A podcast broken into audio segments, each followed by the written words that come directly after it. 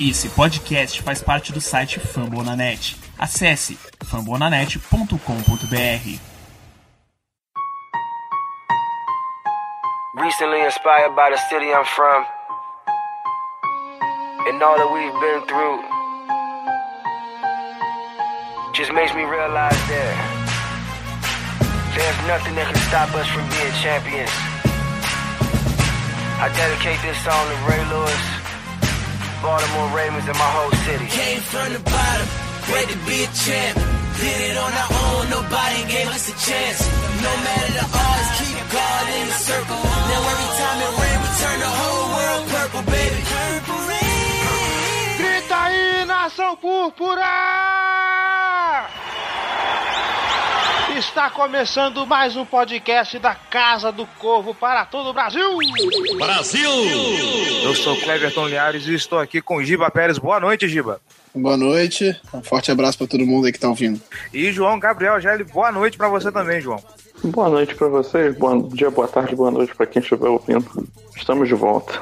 Aí, no pique no pique, hoje nós vamos fazer esse geralzão dessas duas semanas de pré-temporada, avaliar os prós, os contras, quem foi bem, quem foi mal.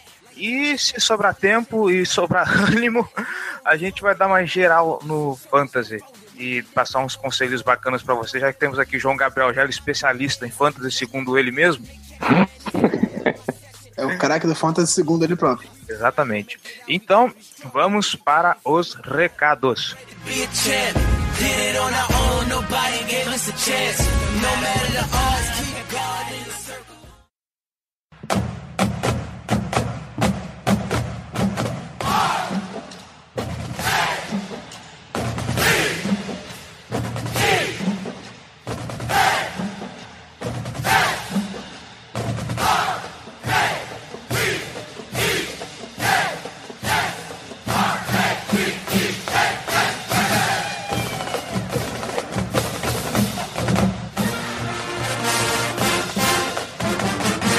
Recadinho básico, não esqueçam, apoia.se barra Casa do Corvo. Não deixe de pingar lá o nosso. Garanta o, o arroz com feijão das crianças aqui.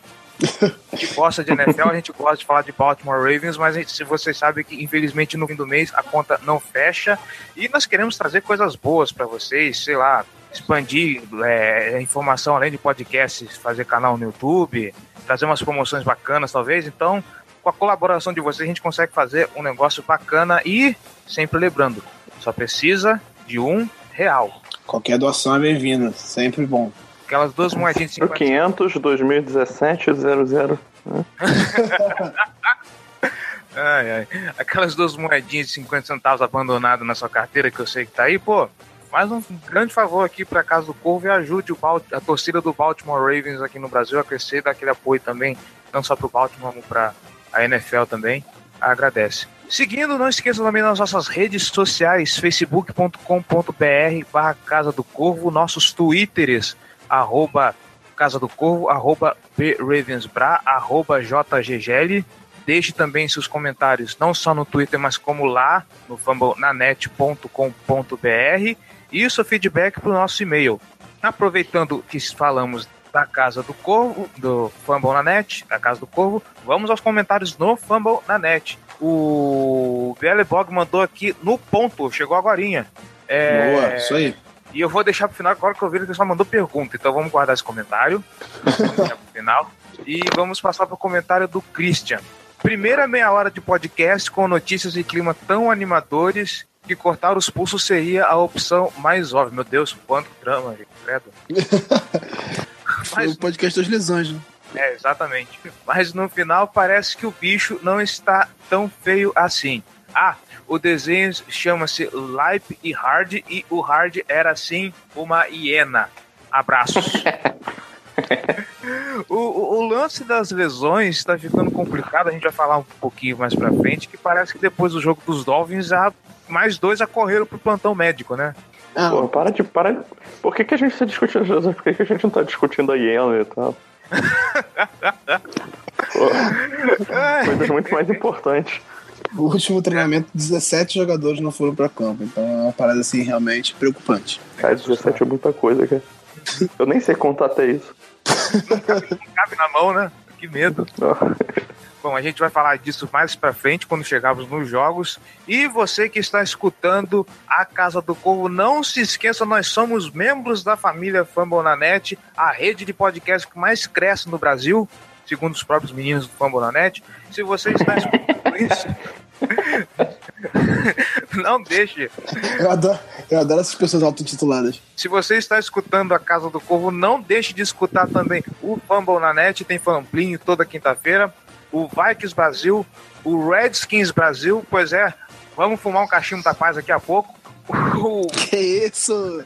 o Raiders Brasil, o Lambo Libras, o Greencast, o Gold Rush, o Gold Saints Brasil, o Colts Brasil, o Big Blue Podcast e o Black Yellow Brasil, sem piadinha hoje que a gente tá com pressa, beleza? Beleza? Vamos para a pauta.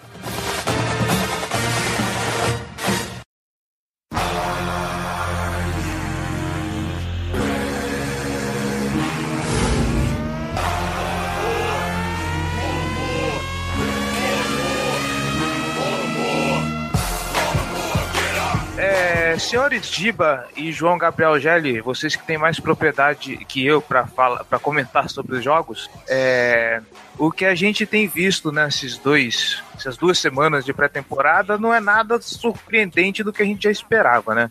É, da defesa fazendo um bom serviço, fazendo um bom trabalho, é, grandes revelações, inclusive, aparecendo no time, gente que tá aí brigando pelo roster. E a, a linha ofensiva eu vou passar para vocês porque eu acho que né, dispenso comentários sobre o que aconteceu. É, o Ravens chegou como rolo compressor, né, porra? Vamos, vamos invicto. Quando não importa, Muito- nós vamos invictos, né? Muito relevante. Seis vitórias seguidas em pré-temporada, olha só que maravilha. Porra, que time maravilhoso. A parada é, é, realmente não tá muito longe do que a gente esperava. A gente já falava sobre isso alguns, algum- alguns episódios do podcast. Que a defesa seria o ponto forte do time. Precisa que a defesa segure a onda, mas também não dá pra ficar só contando com isso. Assim, o ataque tem que pontuar. E ele até que fez isso com alguma, algum, enfim, alguma eficiência nessa, pré- nessa pré-temporada, mas aquela coisa, né? Os pontos que saem no- nos últimos quartos hum, estão, precisam ser ignorados porque você está enfrentando um monte de cego em campo. Talvez se fossem cegos fossem É. melhores. Nossa senhora. É, o, o trabalho dos recebedores até que merece algum destaque. Já falando do o Washington Redskins, do nosso primeiro jogo, por exemplo, o Terence West, ele teve uma, uma participação bem interessante. Óbvio que a gente não sabe como que vai ser o Redskins na temporada regular, a gente não sabe como o Terence West vai se comportar jogando contra um é, full, completinho, mas, pô, é digno de nota o que ele fez. É, o West, a parada é que ele teve um jogo bom, ele foi bem contra o Redskins, assim, conseguiu correr e tal. E teve um jogo trágico contra o Dolphins, assim, ele foi muito mal contra o Dolphins, ele teve menos 6 jardas em 5 tentativas. Então, assim, O Campanaro conseguiu ser melhor que ele nesse jogo contra os Dolphins. pois é, exatamente. Então, eu, eu não posso nem falar tanto assim no jogo contra o Dolphins, porque eu não vi o jogo. Perdeu muita coisa, não. como ver. Perdeu muita coisa, não. Pois é, eu não tive como ver, mas assim, pelos stats você tem uma ideia de mais ou menos do que aconteceu. E o fato do running back titular do time, a esperança no jogo corrido, ganhar menos seis, quer dizer, perder seis jardas em cinco tentativas de corrida é uma coisa que, que não, não pode ser um bom sinal. É, mas eu, eu, eu assistindo o jogo, a minha impressão é mais do que a culpa é da linha do que dele. Ele não teve espaço nenhum pra correr, cara. Nenhum. Foi, foi tipo. Ele, ele recebia o, o, o handoff do, do Ryan Mallet e, porra, já tinha dois caras na cara dele. O fato da gente também não ter jogado com a linha titular nenhum snap na pré-temporada é preocupante, porque todo mundo machuca, todo mundo. Uma hora lesiona um, uma hora lesiona outro, o Yanda não, não jogou esse último jogo, o Stanley também não. O Austin Howard tá começando ainda, fez o primeiro jogo dele, um E, tempo e foi mal. Ele foi bem mal E foi mal. nesse jogo. Pois é, eu vi, eu vi a avaliação do, do Pro Football Focus. Ele não foi bem no jogo. Existe também o peso do cara tava um, um grande- um tempão sem jogar, porque ano passado no Raiders ele era reserva e vinha de uma contusão, então ele de fato precisa pegar ritmo de jogo, né? Como a gente fala muito aqui no futebol brasileiro. Ele precisa se adaptar o mais rápido possível. O fato de ter o Yanda do lado dele pode ajudar. Só que ele não teve ainda. Então, espero que nesse próximo jogo a gente consiga ter a linha titular no sábado. Cara, por favor, porque eu, eu não sei se é por conta de, de rotação ou porque faltou jogador mesmo. Eu tava até comentando com o Júlio Medeiros na Twitter. Você ter Gel Pugliese, é, Pugsley. Jared Pugliese. No- a Pugliese é a blogueira lá, filho. É, o, o, o Jared Pu- Pugsley, cara, na, como guard, jogando de guard na, na, na linha ofensiva dos Ravens, eu faço até minhas as palavras do Júlio, esse cara tinha que ser preso por ser ruim. Pois é, não. é. Ainda tem o Broxton também, que pode jogar, que é a reserva do Puzzle. Então, Nossa, sabe, o mano. negócio, o negócio é preocupante. Aí o Broxton, o Broxton foi a melhor nota de, de guard do, da- do primeiro jogo do time no, pelo Pro Football Focus. É, mas ele só jogou no final também. Ele entrou mais pro, depois do intervalo, se não me engano. Ele jogou 28 snaps. É difícil você avaliar o cara que enfrentou o- os calouros não draftados. Né? Na verdade, é difícil você avaliar um monte de gente aí, né? É, pré-temporada, mas é aquilo, né? É Sabe bom que, pra ver mais o, pessoal desconhecido do que os titulares em si. então, o, o que me preocupa, talvez, seja, é, vamos dizer assim, o hype da torcida. O quanto isso pode. Eu não creio que seja um negócio que vai afetar dentro de campo, claro. Mas, por exemplo, é, o Ryan Mallet, a gente viu que ele não fez atuações, meu Deus do céu, que atuações impressionantes e tal. É, QB, reserva do Flaco, a gente não espera que ele seja também um grande QB maravilhoso Gênio da raça. o gênio da raça. É, só que o, o John Harbaugh disse essa semana é, ele veio ele veio com a declaração de que o Ryan Mallet pro que, pro que o time tem do jeito que tá, ele tá ok. Não é ainda o, o ponto que se espera, mas ele tá bem. É aquilo, né, cara? O cara já é ruim. Ele não tem. ele não é bom. Assim, a gente não precisa. Ele é ruim.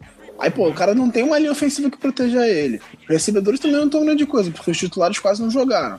Como é que tu vai avaliar o QB assim? Tá, tá bom que ele, porra, tive- tiveram pelo menos no primeiro jogo, pelo menos três passes que o cara tava completamente sozinho, ele errou. No touchdown no último jogo contra o Dolphins, o, o, o Donel só conseguiu pegar a bola porque ele tava absolutamente sozinho, não tinha ninguém perto dele, porque o passe foi horrível. É, não, aquele passo foi telegrafado. Não, o passe foi muito ruim, o passe foi baixo. Ele- o, Ah. o Donel sozinho teve que se jogar pra pegar a bola. É, Então, tipo, ficou curto. Não é nem que ele foi baixo, ele ficou curto. É, ele tá jogando os passes curtos, ou muito curtos ou muito longos. Ele não tá acertando o, o local onde ele tem que dar a bola, mesmo quando Ele- os caras estão desmarcados. Ele passando em profundidade é uma atrocidade, cara. Ele, ele teve uns 3, 4 passes que ele tentou mandar mais longos e tal, e porra, a bola sempre caía muito antes do recebedor. O cara tinha que voltar pra tentar pegar, por consequência não conseguia e tal. E nesse mesmo jogo do Dolphins, vale lembrar que, apesar de uma ser contestada, ele teve duas interceptações nesse jogo. Uma justamente num passe em profundidade e outra foi aquela bola. Não sei se o Giba chegou É, que ficou dividida, né? É, uma eu bola vi. dividida com, com erro. As duas foram em passes pro Adeboerro. A segunda foi. Eu achei mais culpa do Adeboerro do que dele, assim. Porque, tipo, É, tá bom, a bola foi mal colocada. É, eu, é- essa Mas- segunda eu boto mais na conta do, do defensor mesmo, o cara que fez uma jogada muito boa. Porque o Adeboerro não pode deixar o cara pegar aquela bola, assim. Não, de, de mais que ele fato não, feito- mas, Por mais que ele tenha mas a jogada, o mérito maior ali tá no, no, no defensor pra mim. A, a bola de fato foi mal colocada, mas o po- podia fazer aquela recepção e ele foi meio displicente, assim, digamos. E claro, é uma, uma boa jogada do, do, do, do corner. Mas aí, então, falando sobre o quarterback, a gente passa pro, pro queridinho do, do Cleverton. Meu queridinho, não é meu queridinho, não. É, você é fanboy. Pera, eu, eu, Você é fanboy. assim, não, não, fanboy é você do, do, dos do, do, do, do Kennedy Dixon, diferente. É, eu só fiz um levantamento baseado na minha pouca experiência que eu tenho de pré-temporada. Por- Inclusive, é até bom a gente trazer isso aqui à baila, porque. É, vamos lá, vamos chegar nesse cara. Josh Woodruff. Ou como eu costumo dizer, o Josh Udrum.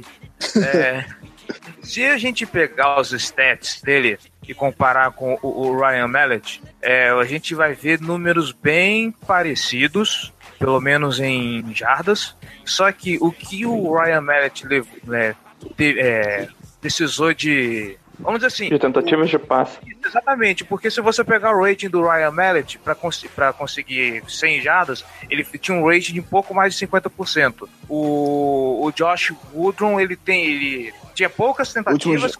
O Woodron lá, chegou, em- gente. ele tá, com, ele tá com, com 12 passes completos em 14 tentados, 195 jardas. Uhum. É, no Então, último jogo ele teve 80% de aproveitamento de acerto de passe. Ele O- tentou 10, acertou 8. Aham. Então, o, o Ryan Mallett, nesse mesmo jogo, se eu não me engano, ele tentou 22, acertou 13 e ainda teve duas interceptações. É, mas é, é, é a questão do, do o nível que o cara tá jogando. assim. Eu não tô dizendo que o Woodrow é ruim ou é bom, até porque eu não conheço. O, o, Mallet, o Mallet eu posso falar porque eu já vi o Mallet jogando em nível de NFL, já vi ele jogando como um time de verdade ele é ruim. O Woodrow, provavelmente, pelo, pelo, pela experiência, pelo fato, é pior. Porque a gente nunca viu ele jogar em nível de NFL. Então, mas eu não. Mas a gente precisa. O ideal seria vê-lo jogando contra uma defesa titular, mesmo que seja pré-temporada. Pra ter uma noção do que ele é. Só que para isso ele tem que ganhar a chance nos treinamentos. E aparentemente ele não ganhou ainda. Porque não se fala em dar uma chance para ele de jogar com uma, com uma defesa número um ou com, a, com o ataque principal do time. Então, é- é- sempre tem, assim, todo ano tem um cara desse que. Um QB do, do terceiro QB que vai bem porque ele tá enfrentando uma defesa fraca. E é o caso dele, assim, mas eu, acho, eu acharia justo ele ter uma chance, já que ele tá com índice bom de, completa- de passos completos, com rating alto. Ele tem uma chance de jogar contra uma defesa titular pra gente ver o que, que ele faz contra uma defesa de, de NFL, de nível NFL. Porque a defesa que ele tá enfrentando é uma defesa que não é de nível NFL. É, em cima do texto que eu fiz lá a respeito disso no Fambonanet, eu vou deixar o link aí para quem quiser ler depois. é, eu vi um comentário no Facebook que ele me parece pertinente. O, vamos dizer assim, o, o Woodrow, ele, ele, ele, era QB4, ele subiu um pouco depois que o time dispensou o, o David Bogan, que não jogou nada, coitado, tadinho, isso que parar em pé. Dustin, onde que eu tirei? É, o, o que comentaram foi o seguinte: pro Woodrow é fácil, porque é, praticamente não tem o que perder. Então ele se permite arriscar mais. E o Mallet não. O Mallet, ele é ele existe uma pressão sobre ele, ele é reserva direto do, do, do Flaco, então ele tenta ser mais seguro. Até onde a gente pode colocar isso, né, é realmente essa conta, até onde, até onde a gente pode colocar realmente méritos no Woodrow e, e problemas no Mallet. Eu, eu acho que faz sentido essa ideia de que o fato do, do Woodrow não ter nada a perder, ele joga um pouco mais solto, assim.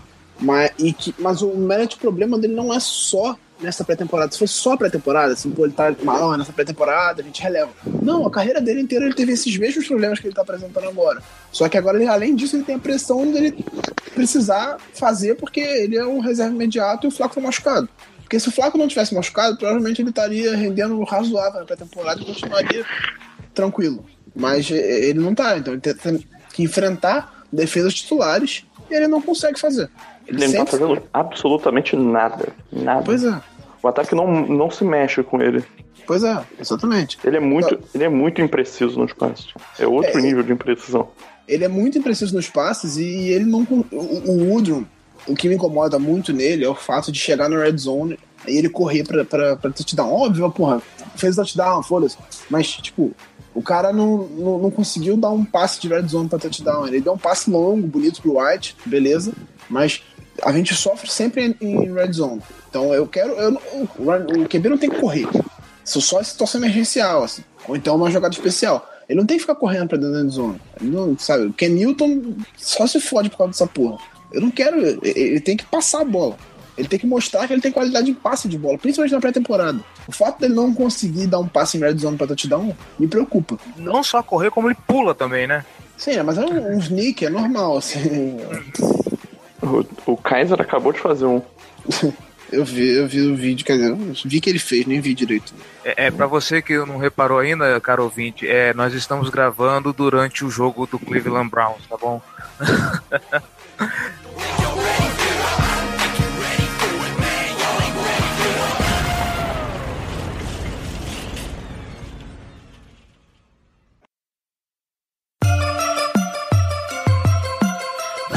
purple, black and purple, black and purple, black and purple. Black and purple, black and purple, black and purple, black and purple. Acho que de Josh Woodron já falamos bastante. é, Mais do que devíamos. mais do que devíamos, inclusive. É, algum destaque interessante na defesa que vocês queiram comentar? Eu eu tenho um aqui que me foge o nome. Jalen Hill. Então você não tem. Foi? então você não tem. Não, é o. É o cornerback, o Jalen Hill, provavelmente. Isso, obrigado. Jogou muito no primeiro jogo, cara. Aham, então, É, e- ele jogou fez uma demais. no primeiro jogo.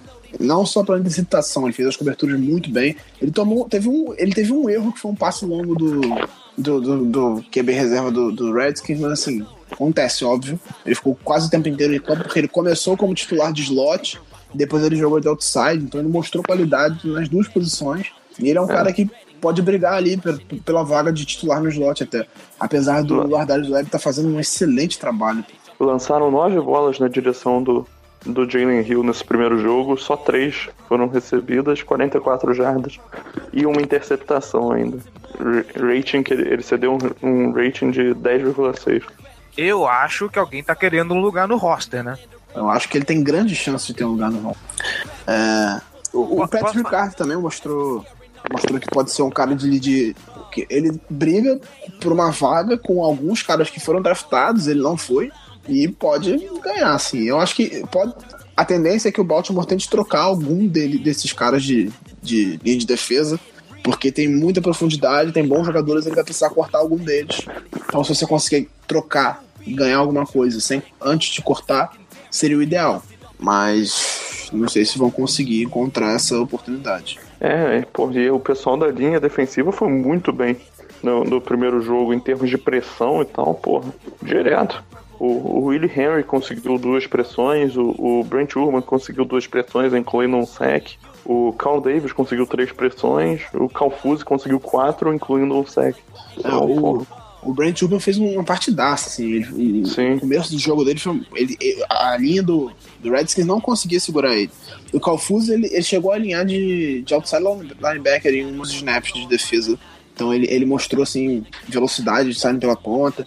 Ele chegou, só que algumas vezes ele chegou no QB, mas ele, ele não, o QB conseguiu sair dele, assim, ele não conseguiu ter o sec. Não teria uns três sacks no jogo, assim. Ele chegou pelo menos umas duas vezes que ele perdeu o sec, mas mostrou que ele consegue pressionar. Então a gente tem muita profundidade na, li na linha de defesa, assim. Ao contrário da ofensiva, a defensiva tá, tá com profundidade, com muita qualidade. Então o ideal seria que a gente trocasse um desses jogadores para não precisar cortar alguém que a gente gosta. nós vamos ficar com o, o coração doído de perder um deles. Depende se vier um cara bom pra sustentar essa linha ofensiva aí, porque tá difícil, cara. É, mas nenhum desses caras renderia um cara bom também numa Cara, troca. também acho que não. É, É, um, um destaque negativo, posso dar? Pode. Indo especificamente para a linha ofensiva.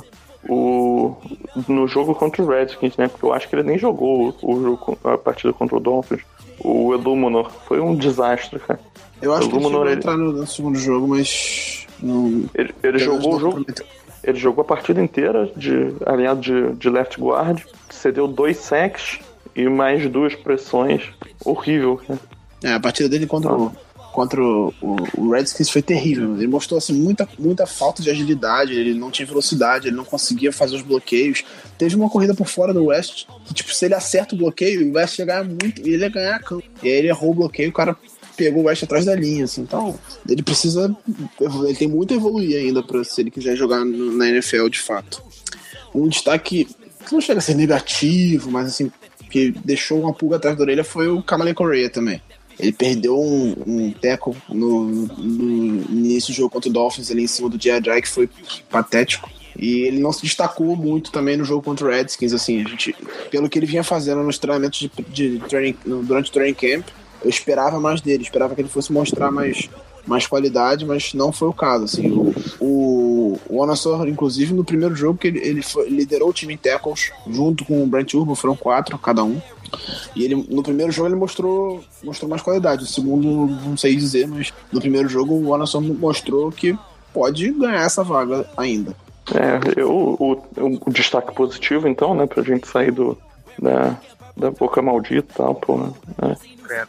O Tyus Bowser mostrou muita velocidade, instintos muito bons na cobertura, sempre tá bem posicionado. Pode até ceder a recepção, mas ele tá sempre bem posicionado para fazer o tackle é, imediatamente. Bom trabalho contra a corrida e também pressionando Esse você é favor. quarterback. Ele é, mostrou, mostrou, um tra... mostrou um bom serviço. Eu, eu sou o primeiro do fã-clube dele, então eu decido se vocês podem entrar ou não. Ah, lá. Quanto custa a carteirinha de sócio? Descobriremos, descobriremos. Aí, O Balsa mostrou que tem qualidade, surpreendente. Ele, ele se adaptou mais rápido do que eu esperava a, a NFL, assim, porque o jogo dele é muito mais complexo, por exemplo, que o do Tim Williams, e ele conseguiu, pelo menos no primeiro jogo, ele mostrou muito mais. tá muito mais por dentro do playbook, tá muito mais preparado pra jogar uma partida nível NFL do que o, do que o Tim Williams. É, o Mesmo- Tim mesmo Williams conseguiu o primeiro sack dele. É, no último jogo ele conseguiu o primeiro último dele. jogo. Mas no primeiro jogo ele foi completamente dominado pela, pela linha ofensiva do Redskins. É, não conseguiu era nenhuma titular. pressão. Ele não conseguiu nenhuma pressão no primeiro jogo. Um outro que eu vi também, que jogou bem, que ele conseguiu bons avanços, é, pelo menos no segundo jogo, foi o Max Williams. Max Williams, porra, é, ele teve uma recepção longa ali que ele recebeu um passe curtinho e, e conseguiu cortar pela defesa inteira. Muito boa a jogada dele. É pra um Então- Tyrande, assim, ganhar, ganhar essa quantidade de jardas é Então, fato, é- exatamente, o, o- a o- os avanços dele no, no- no campo eram surpreendentes. Assim, o, o que ele mostrou no college foi justamente isso, que fez ele ser draftado na segunda rodada, que ele era tido como o melhor talento da classe dele no ano que ele foi draftado, que não era uma, a melhor talento da história da, da NFL, mas ele, ele era tido como o melhor da classe. Ele foi escolhido pelo Baltimore justamente por causa de jogadas assim, a velocidade, ele pulava os defensores, quebrava teco assim. E, mas ele nunca conseguiu mostrar isso na NFL por inúmeras lesões que ele teve, ele nunca conseguiu estar em campo com regularidade para mostrar a qualidade, para mostrar o que fazia no college, assim, Minnesota. Espera, a gente precisa muito que ele, que ele consiga render o que, que se esperava quando ele foi escolhido, porque a gente, nosso Tyrant 1 hoje é o Nick Boyle, que foi uma escolha de quinta rodada, que de fato está se mostrando um cara interessante, ele tem bons bloqueios, ele é um cara fisicamente muito, muito acima, ele é um cara forte e rápido, e ele recebe bem a bola também. Ele pode ser até uma, uma surpresa para a temporada, assim, se, se ele conseguir se dar bem com o Flaco em termos de química, ele pode ajudar bastante. Mas a gente precisa também do Williams, que foi o nosso melhor recebedor no jogo, inclusive. Bom, já fechamos destaques positivos e, e- e negativos. Eu acho que não tem, entre os jogadores, não tem mais nenhuma consideração a se fazer. É, Acho que a gente falou pra cacete desse jogo, né? Desses jogos aí, já falamos muito mais do que merecer. que eu até falar, a gente, eu, eu, eu tava pensando em dividir os jogos, mas acabou que a gente fez um geralzão bem interessante dos dois. É, posso, vez. posso, posso só mais uma coisa? É, porra, Brandon Williams e Michael Pierce. Cacete, cara, nossa linha defensiva vai ser intransponível. Isso É, o Brandon Meu Williams assim, é, é- é curioso porque ele tem um bom desempenho pelo que se pagou e, e pelo que ele já demonstrou. Ele, ele vim bem pra cacete não me surpreende. Mas eu assino contigo sobre- nesse comentário aí, cara. É, criamos uma muralha na, na linha defensiva. porra. O Brandon Williams ele só precisa pressionar mais o quarterback, mas ele é um monstro contra o jogo corrido, assim, ele, cara, ele não, não passa nada, assim, a gente, não, a gente quase não, não jada corrida pelo meio da linha. A maior, a mais- as maiores corridas que a gente toma normalmente são por fora, por- por- mesmo assim, quando o Suggs não tá em campo, porque ele também é muito bom fechando. A gente tem um, um lado que é o Suggs fechando, jogando pra dentro, e quando ele joga pra dentro tem o Brandon Williams. Então, por isso que nosso, nosso defesa contra o jogo corrido é tão forte, porque o Suggs fecha bem uma ponta e o Brandon Williams não deixa passar nada no meio. Então, se tiver alguém na outra ponta pra ajudar, já, aí realmente a gente não, não toma corrida. O, o, o- o Brandon Williams, ele, ele mesmo falou durante o training precisa melhorar em termos de pressão em quarterback, fazer, ter mais sacks, em conseguir pressionar mais, mas que ele tá trabalhando pra isso. Assim. Se, se ele de fato virar, conseguir pressionar mais, que ele tem pouco sacks na carreira, se ele conseguir pressionar por dentro, nossa, nossa defesa vai ter um patamar assim absurdo. Ele teve num desses dois jogos, não teve? Acho que não. Não sei não, de cabeça assim não é um não. Tá, Eu acho que não depois. Se, se, você- algum de vocês souber aí, Eu vou olhando aqui enquanto isso. É, bom, o que esperar agora desses próximos dois jogos? Mais, do mesmo, né? É, então, é, o terceiro jogo da pré-temporada ele costuma ser o que, o que os titulares jogam por mais tempo, né? Então, Será contra É uma boa- Fiz em casa, né? é, é uma boa para dar uma observada mais a fundo no, no time, no, no que, que a gente deve apresentar como, como os titulares. é, e eles costumam jogar mais tempo, então vai dar tempo, vai dar para observar melhor, mas com mais calma, né? Com, É. ver, ver em questão de consistência e tal. É, o, a terceira semana é até a semana, é o filé mignon da pré-temporada, né? Aquela coisa assim, tipo, você pegar uma carne estragada, a melhor partezinha dela assim tá, tá ali, é que dá pra comer. É. a tendência é que tenhamos. Vai ser no sábado o nosso jogo contra o Bills. A tendência é que tenhamos. um- A gente não sabe porque o time não treinou nem segunda nem terça, então é difícil a gente saber exatamente quem vai ter condição de jogo. 17 jogadores sem treinar no último treinamento no domingo. Muita gente de fora. O Humphrey parece que sentiu um pouco. O, o Daniel Woods também, uma pancada que ele ficou meio. Chamando de banged up, né? Que ele ficou meio chumbado. Inclusive é um Mas- dos que não foi treinar no final de semana, né? Pois é, são 17 jogadores, incluindo o Flaco, todos os que já estão fudidos há algum tempo. Mas talvez a gente tenha, espero, torço que a gente tenha pelo menos a linha ofensiva completa pra gente dar uma olhada e ver o que, que ela pode fazer pra gente. Porque a gente precisa bastante de uma linha ofensiva sólida e no momento é o que a gente justamente não tem. Zero. Falando em Joe Flaco, levantar uma bola aqui, quando ele quando ele foi afastado por causa das costas, as primeiras notícias deram de que ele ia ficar de 6 a 8 semanas. Aí veio a primeira Quatro, coletiva seis. 4 a 6. Nossa, na minha cabeça era de 6 a 8. É, veio a primeira coletiva de imprensa dos Ravens e o, John Harbaugh falou para todo mundo ficar calmo, porque, ficaria, porque seria. Talvez ele ficasse só uma semana e já voltaria aos treinos. Ele não está treinando, ele não está jogando. Estão falando que ele vai começar a semana 1 jogando. E aí, o que, que a gente pode esperar dele na semana 1, já que praticamente ele vai vir sem ritmo? pouca coisa, assim. Acho que ele vai. Ele não vai estar muito bem no um, ele vai estar. Acredito que ele vai jogar no sacrifício, assim, durante a temporada, ele vai jogar com. Ele tá tentando aliviar ao máximo as dores que ele tem nas costas pra ele conseguir jogar. Pra gente não ficar sem o quarterback titular durante a temporada, assim. Então eu acho que ele vai mesmo pro, pro sacrifício e tentar jogar a temporada do jeito que der, porque provavelmente ele precisava fazer um tratamento mais intenso nas costas pra conseguir jogar decentemente. Então a gente que ele seja bem protegido para ele conseguir jogar. Se você tem um quarterback que tá fudido com as costas estrupiadas, ainda bota o cara pra tomar uma porrada o jogo inteiro, fica complicado. Meu Então, é, é, é isso assim, a gente precisa proteger ele bem. Porque o Flaco, quando, quando tá sob pressão, ele é. Tem alguns quarterbacks que conseguem se virar bem sob pressão, como o Rodgers, o Wilson. Eles se viram bem sob pressão. Flaco longe. Assim, quando ele tá pressionado, ele é uma tragédia.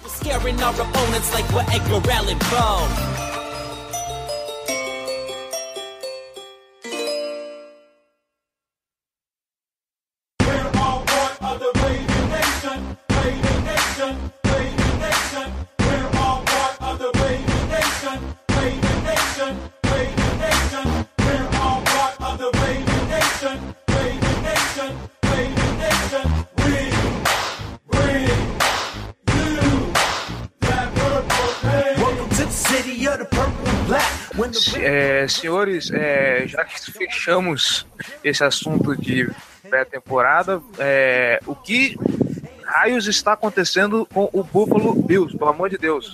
Ah, eles chutaram o é. balde. Ficaram pistola e Largaram de meteram louco. largaram de mão a temporada, aparentemente. né? Eles largaram a temporada. e- o- o- dizem que o Boldin aposentou também por causa disso. Ele Sim, que é. O time não tá. Que o time tá meio que cagando pra temporada, ele não vai ao- ao- ao- no alto dos seus 65 anos tomar porrada à toa. Ele resolveu aposentar e que se foda. Então, a ideia. A, a parada é que parece que o McCoy tá, tá revoltado, transtornado, boladaço, porque trocaram o, o Watkins e tá trocado também. Porque ele não quer jogar no time que não joga na temporada.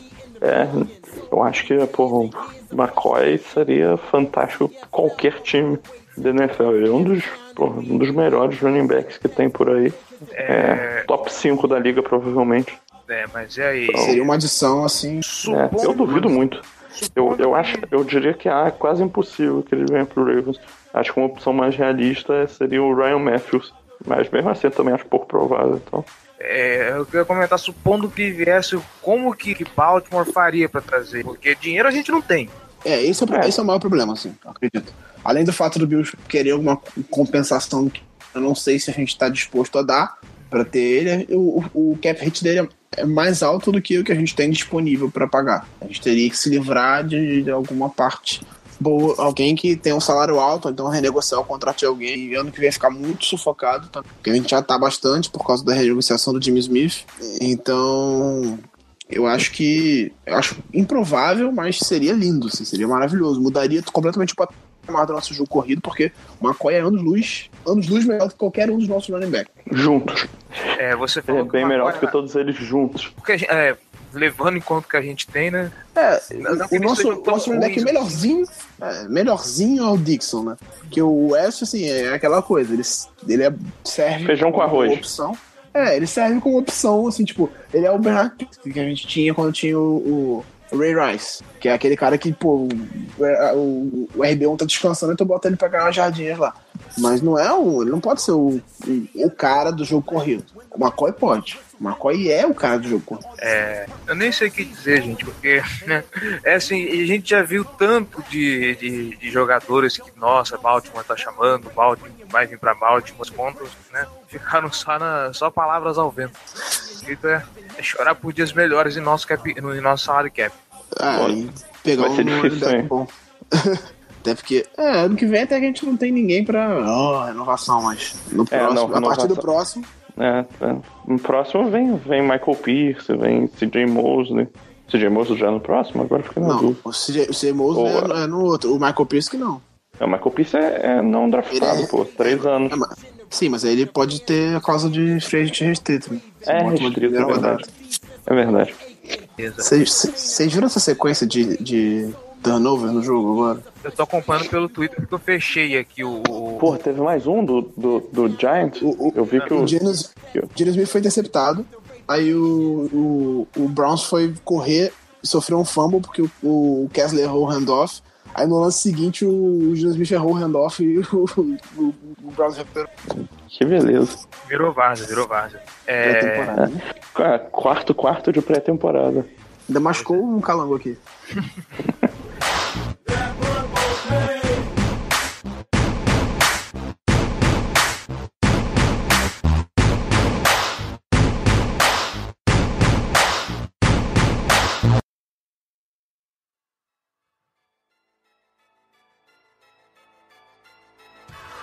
It's game time. The Kid Gowie. Ravens Nation. All we know is purple and black.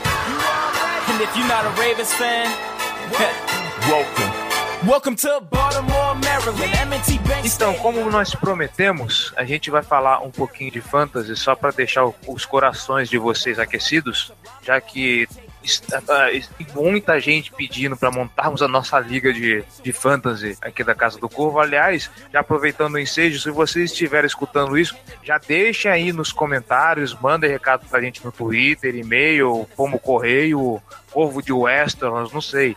Mas digam pra gente o melhor Pô, dia. esses pra- estão chegando bem rápido. Esses estão dormindo de rápido pra Westeros. Gente, É, melhor condição. avisem a gente o, melhor dia pra gente fazer esse draft, então, pra gente organizar bonitinho aqui, porque é aquela velha história, né? Se organizar direitinho, todo mundo transa. Então vamos organizar legal esse negócio aí pra gente fazer. É, aquele- bota, é melhor botar uma votação no Twitter, né? Ver qual o dia é melhor pra galera. A gente escolhe, sei lá, quatro dias e o dia que tiver mais gente disponível a gente faz. Então tá fechado. Na, na, na publicação desse podcast, vai estar lá, a pesquisa vai estar fixado lá, como tweet fixado da Casa do Corvo. Corre lá e vote. É, bom, eu, vou passar, porque eu sou noob de fantasy total. Ainda bem que eu não jogo em ligas americanas, porque eu vi esses dias a matéria da ESPN sobre fantasy nos Estados Unidos. Que medo. É pior que trote de faculdade. Mas é sério, cara, é, é cabuloso o negócio. Mas e aí, o que vocês recomendam de, de, de bola da vez, vamos dizer assim, pra essa temporada? Pô, primeiramente, não, não pegue ninguém do Ravens. né? não, falando sério. Se for É. pegar, pega da DL, né? É, não, sempre, porra, pouca gente joga com, com defensores, né? O principal formato, ele, ele envolve selecionar um quarterback, é, dois wide receivers, dois running backs, um tight end, um kicker, uma defesa no geral. E aí você tem também algumas opções que se chamam flex, né? Que aí você escolhe entre um running back e um wide receiver. Isso é o formato padrão. É, julgando por essas posições, é, acho que, que. Falando primeiro do Ravens, né? Porque nós somos um podcast sobre, sobre esse time maravilhoso. É, cara, é, as melhores opções que a gente tem são o Terrence West, que também não, é não vai ser nada demais. dos wide receivers, talvez eles, o, o Macklin, o Wallace e o, e o Perman, dependendo do seu grau de confiança, eles valham uma aposta lá no fim do draft. Né? Não- É, o nada- Mac talvez ali pro meio, já talvez. assim, é, mas é meio pro fim, né? Meio pro fim. É, O mas a Fleco maioria só- dos, só- dos ataques do Flecos- Baltimore só no final. É, é, Fleco só se sua liga tiver 40 times. É, o Flávio É, você não precisa o- draftar porque ele não vai ser draftado. É, então, só se sua liga tiver 40 times. É, e o. Aí o Justin Tucker, cuidado, não. Porque ele costuma sair muito antes do que a maioria dos kickers, porque ele é o melhor, né? da- tanto da NFL quanto pro Fantasy. Ô, velho, eu queria aproveitar pra dizer que ele errou um chute no- agora na pré-temporada, tá? Não, mas o chute que ele errou, voltou, valeu. né? Não, voltou, mas ele É. errou. Eu acho que ele errou. Ah, Mas não valeu. pô, teve, teve uma jogada que ele queria chutar um. Ele queria chutar um de 70. Cara, muito vacilo dele chutar, cara. Ele tinha, tinha que deixar ele chutar. Ah, Assim, É coisas, temporada, não vale nada, deixa ele chutar. Coisas que eu tenho que reclamar do Baltimore Ravens na pré-temporada. Primeiro, é, é eles serem conservadores demais, não deix- não deixar o jogo tão solto. Pô, o cara quer chutar um field goal de 70 já, deixa ele chutar, não tá valendo nada, testa o cara, beleza. E, e outra coisa, John Harbaugh, vai tomar no cu. Não tem necessidade de desafiar a jogada na pré-temporada, cara, deixa rolar. Pelo amor de Deus. Cada jogo é um desafio dele, cara, que isso. Ah, Os técnicos adversários ficam olhando Pedro. aquela cara de puta que pariu. que esse cara tá fazendo? É, tipo, você não tá fazendo isso, cara, dá de brincadeira comigo, né? É, e pra terminar, eu acho que a defesa do. Eu acho que a defesa de Baltimore vale a pena investir no, É, no- tipo, em ela- termos de fantasy. Acho que vai, vai produzir bem.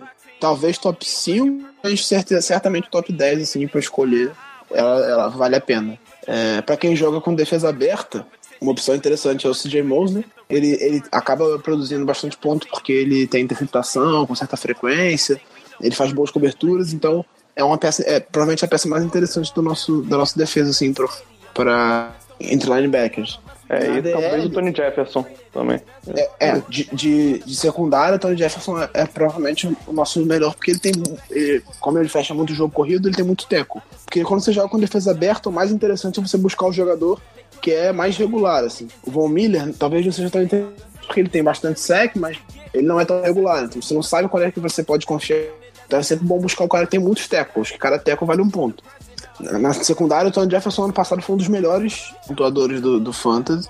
E espera-se que ele seja de novo, assim. Tenha bastante terra, que feche bastante contra corrida, que dê liberdade pro Edel ficar na rua atrás.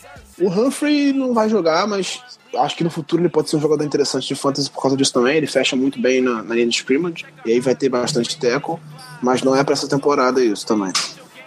Agora, o Suggs não vale a pena, porque ele tem pouco tackle. tá? O Brandon Williams que eu esperava melhor em fantasy do que ele é, de fato. É, eu vou aqui arriscar um palpite. É, fiquem de olho nos QBs calouros desse ano, porque a- alguns prometem surpreender. O, o queridinho do, do Giba parece que vem com, com bastante gás. Eu avisei.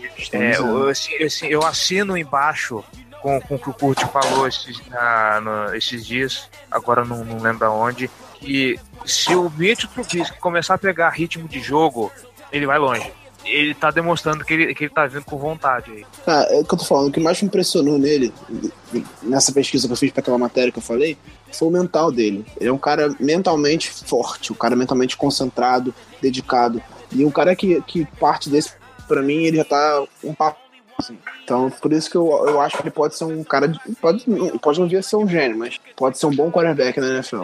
É, quem, quem dos quarterbacks calouros, os, os que os que impressionaram mesmo pra mim foram o o, o Deshaun Kaiser.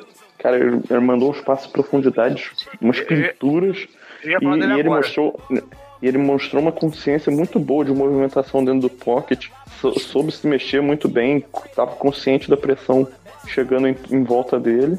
E o Mahomes, cara, o Mahomes, ele, te- te- ele escapando da pressão contra o Bengals no jogo dessa, dessa segunda rodada foi, foi fantástico. O É, Trubisky teve uma estreia muito boa. é, os números dele nesse segundo jogo são bons, mas o jogo pra ele tá muito simplificado ainda. Eles estão fazendo muito o que, o que ele tá mais acostumado. É botar ele em movimento, jogando ele sempre pro, pro lado direito, tá sempre leitura bem simplificada, o que tá certo, até porque é calor e tal, mas ele também tá, é, tá com uns bons jogos. O, o Deshaun Watson teve uma, uma estreia legal e um segundo jogo muito fraco. É, o, o Kaiser é um cara que eu achei que fosse. Eu acho que vai demorar um pouco mais, assim, tipo, ele tem qualidade, mas não tá pronto. Mas o Mahomes já era o, cara que a gente. O QB que eu mais gostava no, no draft, eu acho que o Gelli também, assim, o cara que eu, que eu achava que tinha mais potencial nesse draft. O Mahomes, assim, era o meu QB favorito. Mas eu, o, o Trubisky, durante o processo pré- pré-draft, ele nem me impressionou tanto, assim, em termos de, de qualidade, de, de presença. Mas é, esse, esse estudo que eu fiz pra matéria lá, que eu, que eu li sobre ele, eu achei interessante o mental dele. Então eu acho que ele é um cara que pode evoluir bastante. O fato de não, não, não, complicarem as coisas pra ele nesse primeiro momento pode ser um facilitador. assim. Só acho que é difícil pra ele ter uma grande temporada, porque o time do, do Bears é bem. Ele É, dificilmente vai ter grande destaque assim. Eu acho que provavelmente quem vai ser o titular. Assim, olhando, julgando pela avaliação, é, julgando pela atuação deles até agora, o único deles que eu botaria como titular de imediato seria o Kaiser. Mesmo assim, talvez não seja, né? É, não- porra, eles estavam querendo botar o Trubisky. O Trubisky, não, o O Osweiler. Eu deixando que foi horrível hoje. Ah, O, o Brock Osweiler horrível hoje, já vá. É, ele teve. Ele foi interceptado, né? Eu vi alguns os stats dele. Mas eu, eu peguei até o Deshaun Kaiser num, num Dynasty desse, porque eu, tipo, eu não peguei QB reserva e fui, fui, fui, chegou na última rodada, eu tava sem QB reserva. Aí eu nem peguei QB, depois que eu fui olhar ali estudos que tinham disponível, falei, ah, vou no Kaiser mesmo. Aí acabou que ele foi bem. Aí agora você vai trocar, vai passar de pra titular. Não, óbvio que não, né? Ai, ai. Tem Derek Carr, pô. Porra, desculpa aí. Mas eu, eu acho que pra Fantasy, o que mais vale talvez seja o Kaiser nesse momento, que ele tem um, um time que vai ajudar mais ele e, e é o que mais chances nessa temporada. É, eu acho que o Watson, eu acho que o Watson deve jogar bastante também nesse ano. Aí, tirando isso, É, eu acho eu que o Trubisky vai jogar. Eu acho que o Trubisky vai jogar pouco e, e eu acho que o Mahomes só joga em caso de lesão. No, no Alex Smith. É, o Mahom- o Mahomes só joga se o Alex Smith machucar, mas acho que ano que vem ele ganha vaga.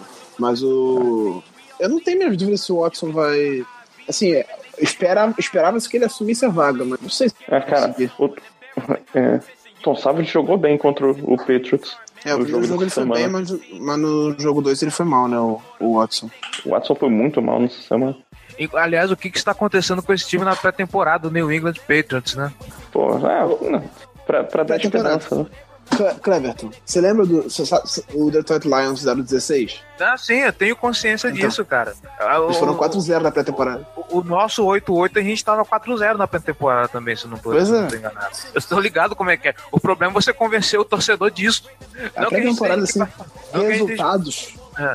são insignificantes na pré-temporada. Assim, não, não vale muita coisa se o time ganhar o jogo. Isso são de menos. O que mais vale na pré-temporada é você observar caras que, que podem mostrar.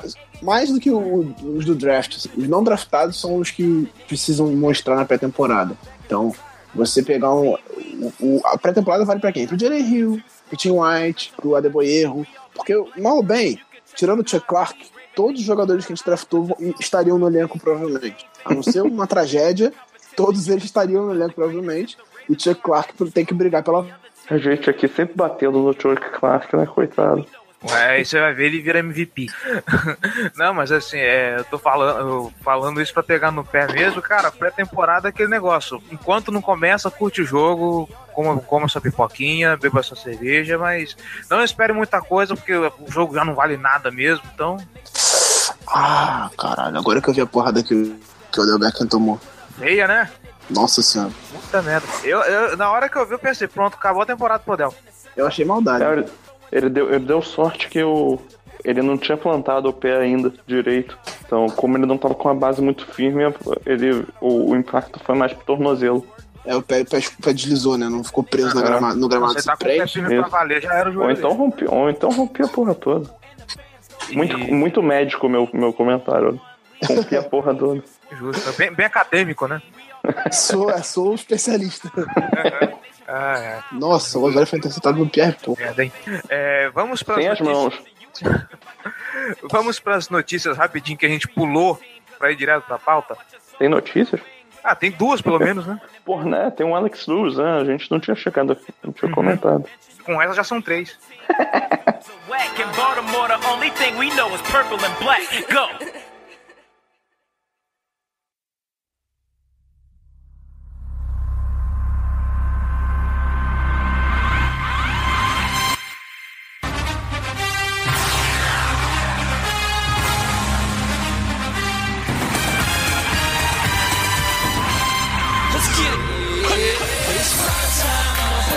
Então, gente, é... est- estamos fazendo essa- é, esse intervalo para falar das notícias que esquecemos no começo do programa, pelo menos da minha parte, para falar de duas aposentadorias e uma, inclusive, que, que, que me fez soar pelos olhos. É, a gente recebeu a notícia da aposentadoria do, do Equan Bolden, né? Finalmente, pendurou as chuteiras de vez. Ficou com toda aquela história de eu estou me coçando para jogar, que eu quero me aposentar como Raven, não sei o que. No fim das contas, tá aí. Voltou, voltou pra cadeira de balanço. Pelos motivos que já discutimos Ah, é. aqui, né? É, a gente falou sobre isso, né? Porque, cara, pra um, pra um veterano se sacrificar, entrar em campo pra tomar uma porrada na cabeça, tomar uma porrada inteira, tem que valer a pena, assim. E o Bills não tava fazendo valer a pena. Então eu acho que ele, ele optou por aposentar. Ele, ele argumentou que ele. é, ele argumentou que ele, ele vai entrar, ele quer um trabalho social dele, de ativismo, e que ele não tá com a cabeça pra futebol americano, mas ele não tá com a cabeça pro futebol americano porque não, não tiraram a cabeça dele. Eu É, acho né? que.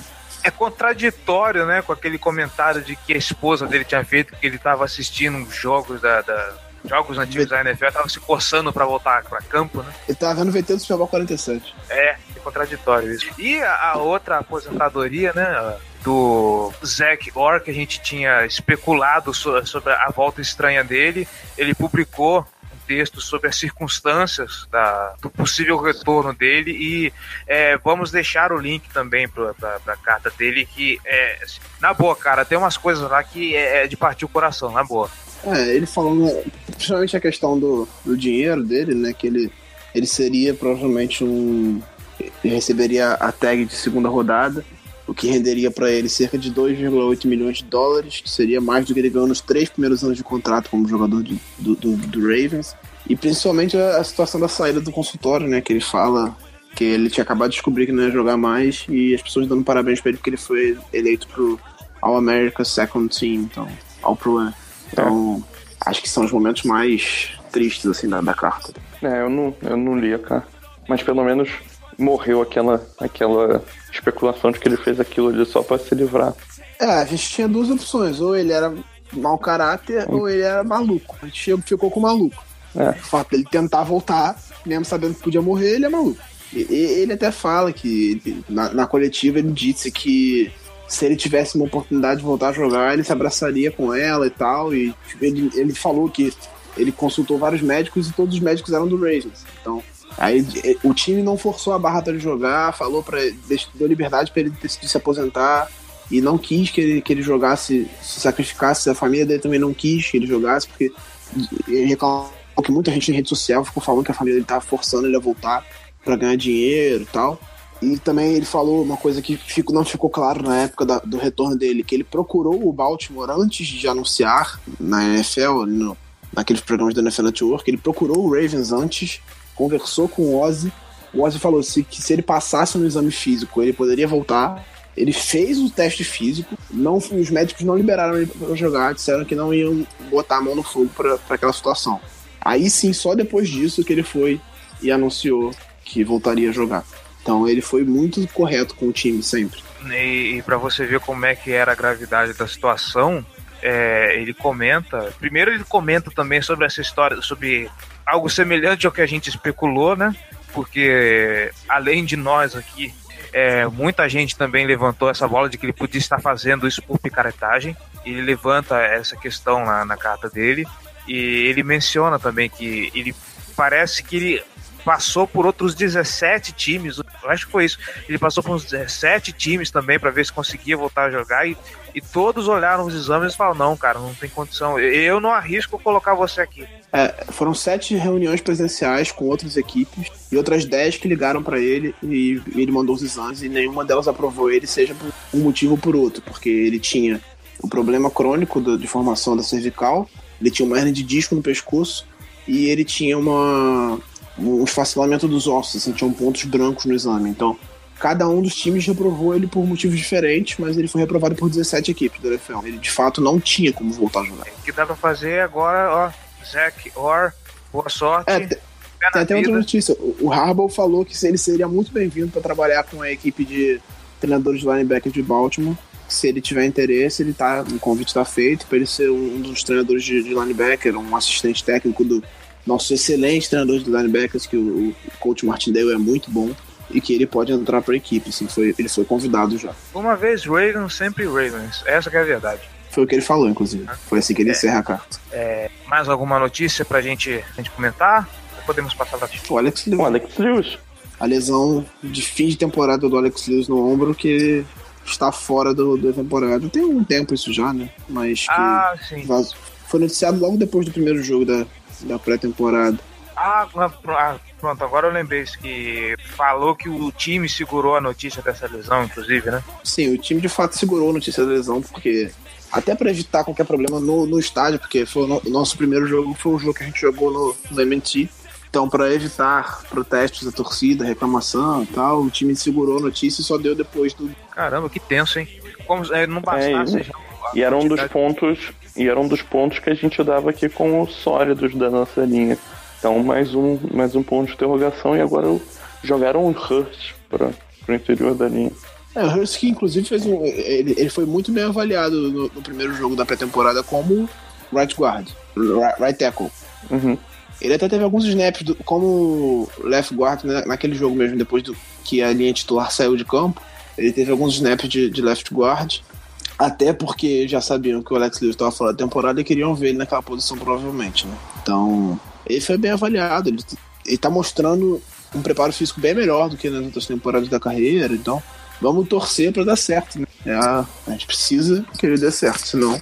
É, eu tenho vontade, às vezes, de fazer que nem no, no Space Jam, pegar uma bola mágica e passar assim na mão dos jogadores que, de, de, de linha ofensiva bem fortes, bem consolidados, pegar a magia deles e levar pra Baltimore, sabe? Passa em Dallas. É, pra levar pra esses garotos pra ver se eles começam a render bem. Tá foda, tá foda.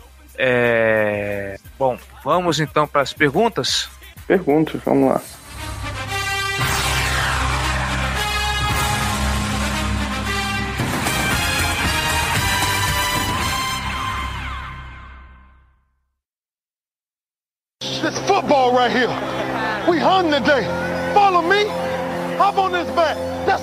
Do because we got each other. Run to the football today and let's knock somebody out. Y'all know what we do on three. One, two, three. Let's go. Let's go. Let's go. Let's go. Let's go. Let's go. Let's go. Let's go. I'm a Baltimore Raven. A pergunta lá no, no Fumble na net. Eu tenho caramba, tá difícil hoje a pronúncia. A pergunta no Fumble na net do Belly Bog. Doa, gente, pra ele pagar uma fonoaudióloga. O quanto a lesão nas costas do Joe Flacco interfere, pode interferir no seu desempenho? Temporada passada ele ainda se recuperava da lesão de 2015 e sentimos o seu desempenho diminuir. No podcast do Curte, ele sempre fala que o Flaco possui a média de uma interceptação por jogo, apesar de que boa parte disso seja culpa da horrorosa linha ofensiva de Baltimore nos últimos anos. Entretanto, Joe Flaco não tem mostrado muita coisa e tem sua parte da culpa pelo ataque ser horroroso. Já está na hora de Baltimore começar a pensar em um substituto a curto ou médio prazo.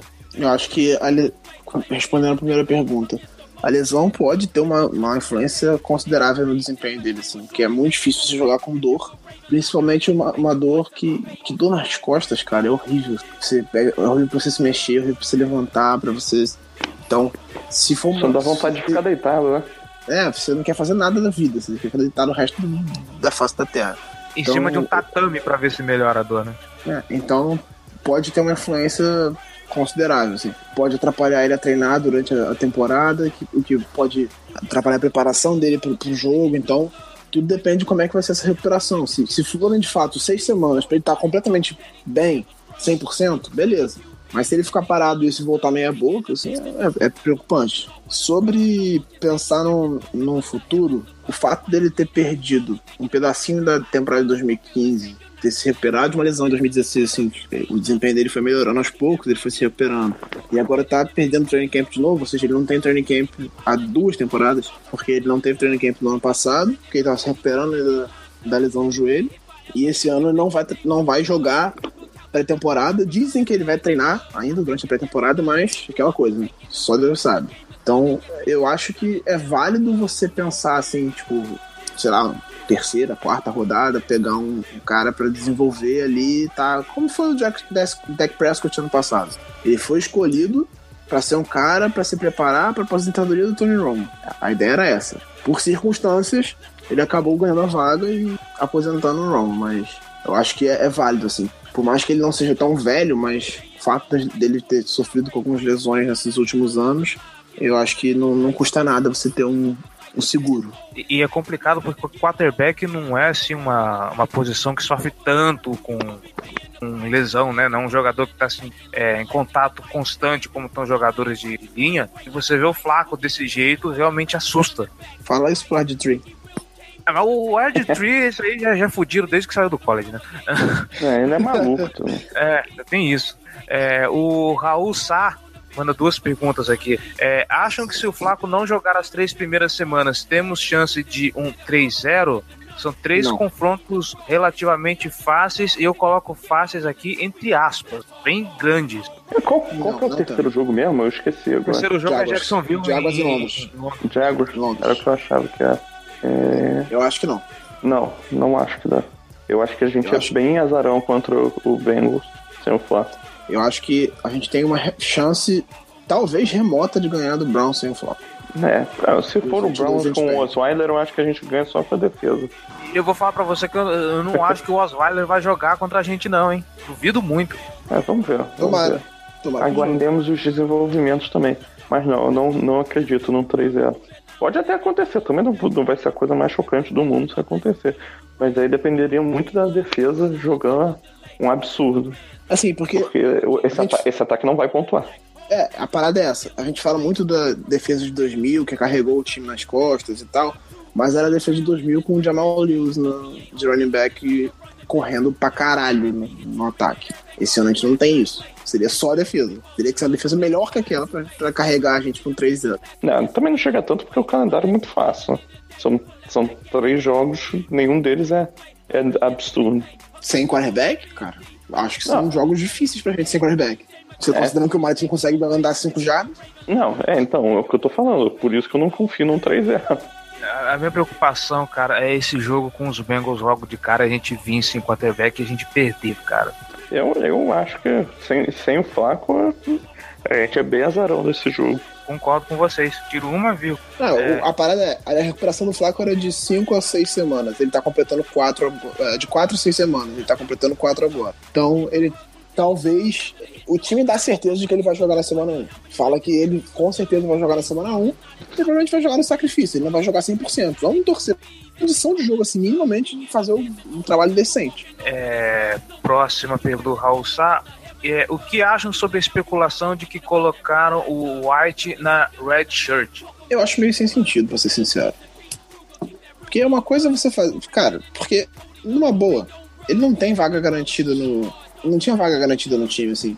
Ele não era uma certeza. Ele era um cara que tá sendo testado, desenvolvido.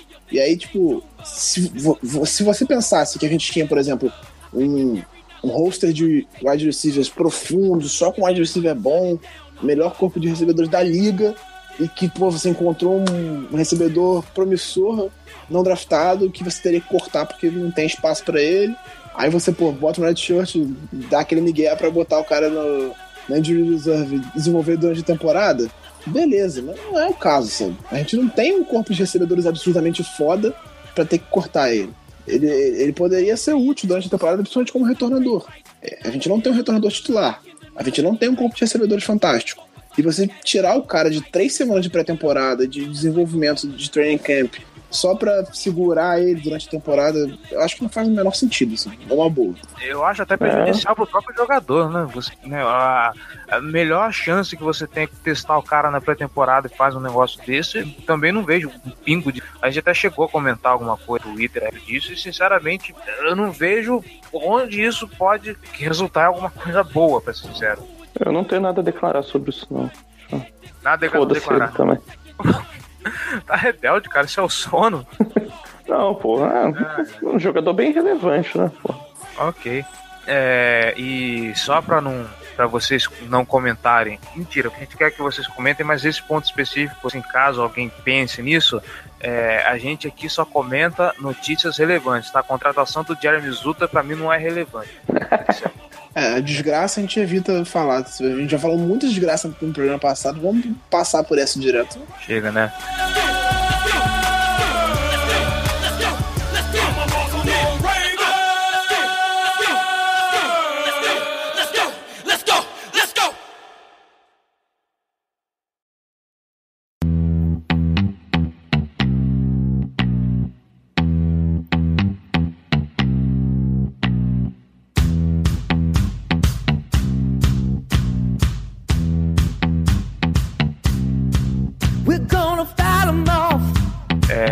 Ficando por aqui. Já são meia-noite. Acabaram as perguntas já? Acabaram. O, o- Júlio vai me matar, cara. Que eu falei que a gente ia gravar na quinta-feira. Eu falei, pronto, você tem até quinta-feira pra mandar as perguntas. E aí a gente tá gravando hoje, né? E- não foi por falta de aviso, porque quando a gente decidiu gravar hoje, eu marquei ele no Twitter. Espero que ele tenha visto. Ah, de não viu. Bom, gente, é isso. Eu tenho que agradecer ao Giba e ao Gelli pela paciência, por estar aqui conosco até essa hora. Vocês são foda. Nada, tamo junto. É, porra. Agradecer a você, ouvinte, a você, torcedor do Baltimore Ravens, que está escutando a gente, que desculpe a gente, desculpem você que está no hype pelas vitórias do, do time, que está empolgado pelo, pelo Baltimore ter passado o carro em cima do Miami Dolphins do Jay Cutler.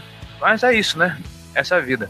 É, como sempre, siga a gente nas redes sociais, facebook.com.br casa do BR, nossos twitters, arroba bravensbra, arroba jggl, arroba casa do corvo. É, sim, se Deus quiser, a gente talvez tenha um twitter, tem uma, um twitter, é foda, tem um Instagram, a gente tem uma conta no Instagram, a gente tem algum canal no, no YouTube com notícias relevantes, com conteúdo relevante e é isso.